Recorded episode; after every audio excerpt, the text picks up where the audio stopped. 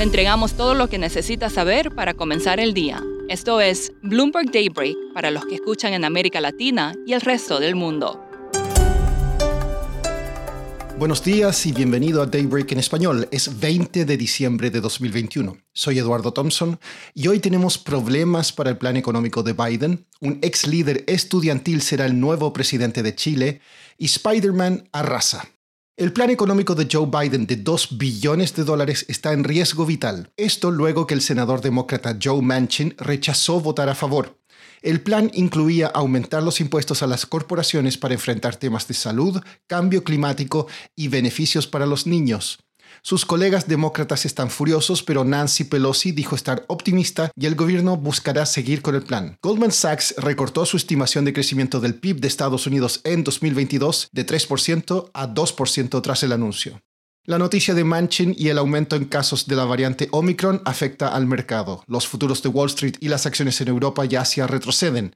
El crudo cae debido a la preocupación por más restricciones en la pandemia y el efecto que tendrá en la demanda por viajes. Los bonos del Tesoro de Estados Unidos suben y el dólar se fortalece. En cuanto al coronavirus, Moderna dijo que una tercera dosis de su vacuna incrementó anticuerpos contra la variante Omicron. Israel agregará a Estados Unidos, Canadá y otros ocho países a su lista de prohibiciones de viaje. Anthony Fauci dijo que probablemente no será necesario imponer confinamientos, pero advirtió que los hospitales estarán bajo presión. Las criptomonedas atrajeron más dinero de fondos de capital de riesgo este año que durante los últimos 10 años, con alrededor de 30 mil millones de dólares en 2021 pero más dinero significa más problemas. El principal funcionario del Departamento del Tesoro de Estados Unidos para Supervisión Financiera dijo que es necesario tomar medidas para proteger a los inversionistas y al sistema financiero de los riesgos que presentan las stablecoins. Elon Musk dijo que pagará más de 11 mil millones de dólares en impuestos este año, una posible cifra récord. Esto luego que ejerciera más de 15 millones de opciones y vendiera acciones para pagar los impuestos por esas operaciones. Pasando a América Latina, el diputado izquierdista Gabriel Boric fue elegido presidente de Chile por un margen mayor de lo esperado. Esto le otorga el mandato de impulsar impuestos más altos, industrias más ecológicas y una mayor igualdad. El ex líder estudiantil obtuvo el 56% de los votos, superando al 44% de su rival conservador, José Antonio Cast. A continuación, Sergio Godoy, economista de STF Capital en Santiago, nos da su visión. Yo creo que el tema con los mercados claramente va a tener una reacción súper fuerte. Probablemente ya lo ha oído bastante otras personas. El dólar va a pegar un salto importante, eh, las tasas van a subir y el IPSA se va a caer. Ahora, el discurso de, o sea, según de mí, yo creo que lo que no estaba precisado en el mercado no era la victoria de Boris, sino la holgura con la cual ganó, que fue bastante grande.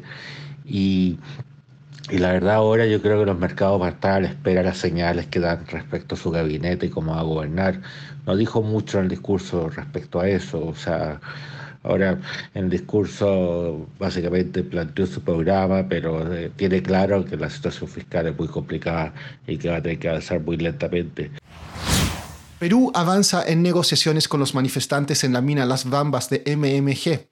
Los autobuses de la empresa han comenzado a operar nuevamente y mañana se llevarán a cabo más conversaciones. Las Bambas cerró el sábado luego de que MMG no lograra llegar a un acuerdo para resolver las protestas.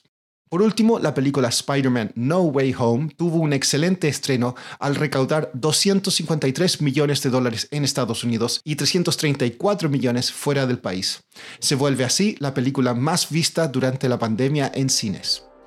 Eso es todo por hoy. Soy Eduardo Thompson. Gracias por escucharnos. Para conocer todas las noticias que necesita para comenzar el día, revise Daybreak en español en la app Bloomberg Professional. También puede personalizar Daybreak para recibir las noticias que desee. Eso es todo por hoy. Sintonice mañana Bloomberg Daybreak